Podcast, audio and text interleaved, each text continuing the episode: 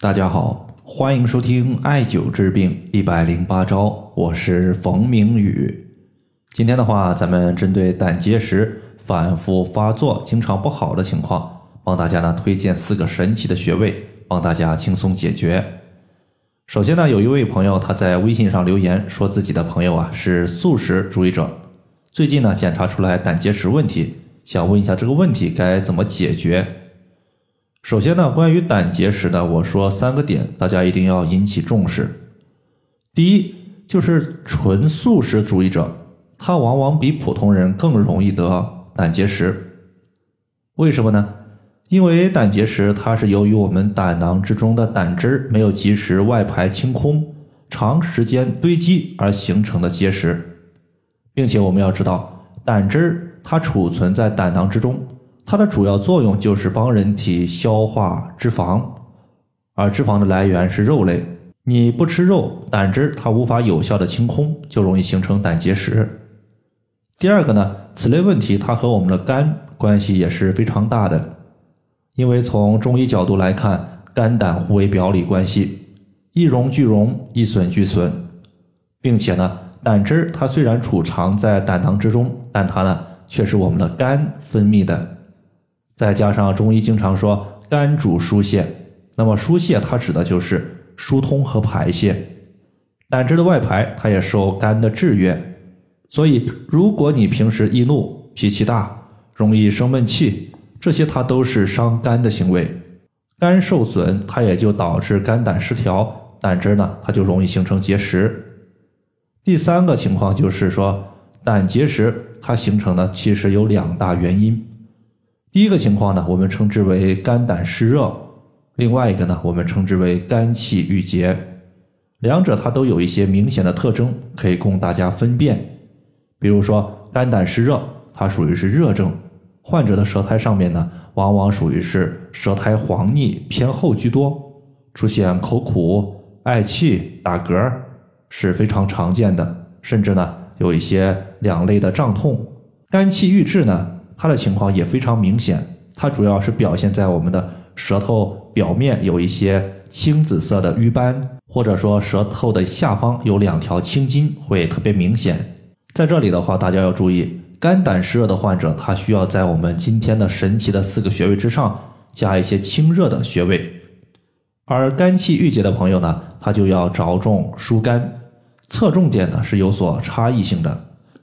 接下来呢，我就重点和大家说一说调节胆结石的四个重要穴位。首先呢，咱们先说第一个穴位，叫做胆腧穴以及日月穴。这一组穴位呢，在中医之中称之为枢木配穴法，也就是用本脏器所属的背腧穴和募穴搭配使用。背腧穴呢，它和我们相应的脏腑位置高低基本一致。而募穴呢，它基本上在本脏器的下方居多，所以我们艾灸胆腧穴和日月穴，其实呢就是在胆囊的正前方和正后方进行艾灸，属于是局部穴位。所以如果你不知道这两个穴位在哪儿，其实也没有关系，你最起码只要找到我们胆囊的大概位置，然后在它的前方和后方进行艾灸就可以了。第二组穴位呢，我们用的是风市穴和胆囊穴。咱们先说风市穴。风市穴它归属于足少阳胆经，胆经它主要是调节我们胆的病症，所以说当胆出现病症问题的时候，我们肯定也是优先选择胆经上的穴位。再加上风市穴这个穴位，其实是我们胆经上面特别容易出现淤堵的一个部位，有道是痛则不通。大家在点按风市穴的时候，你会感觉这个地方疼痛感往往很明显。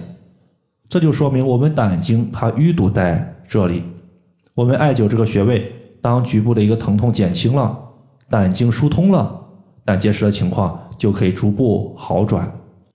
风市穴呢，它在腘横纹上七寸，具体呢，当我们直立的时候，两手自然下垂，掌心贴于大腿，我们中指的指尖儿指的地方就是风市穴。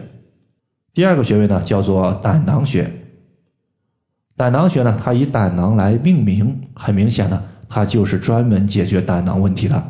在我们胆结石发作、疼痛难忍的时候，我们点按胆囊穴两到三分钟，或者说点按之后艾灸二十到三十分钟，可以起到很明显的一个镇痛效果。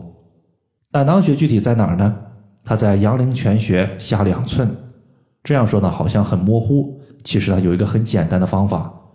首先，我们从小腿的足外踝，它的骨头顺着这个骨头向上推。你会发现，当你推到膝关节附近的时候，可以明显摸到一个骨头的凸起。从这个骨头的凸起向下两寸，也就是三横指的横宽，就是胆囊穴的所在。大家在找到这个穴位的时候呢，你可以进行点按，它周围你只要找到最疼的那个点，就说明胆囊穴你找对了。所以说呢，以上的四个穴位，胆腧穴、日月穴、风市穴、胆囊穴。是我们在解决胆结石问题的时候最为常用的四个穴位。如果你的肝胆问题不太好，这四个穴位呢也可以作为一个日常保健穴位来用。但是大家要注意，一旦你的胆结石导致面色发黄，或者说全身发黄，这说明我们的胆结石呢可能比较大，也有可能呢我们的胆结石堵塞了我们的胆管的可能性比较高。尽量的话去医院做个检查看一看。以上的话就是我们今天所要分享的主要内容。如果大家还有所不明白的，可以关注我的公众账号“冯明宇艾灸”，姓冯的冯，名字的名，下雨的雨。感谢大家的收听，我们下期节目再见。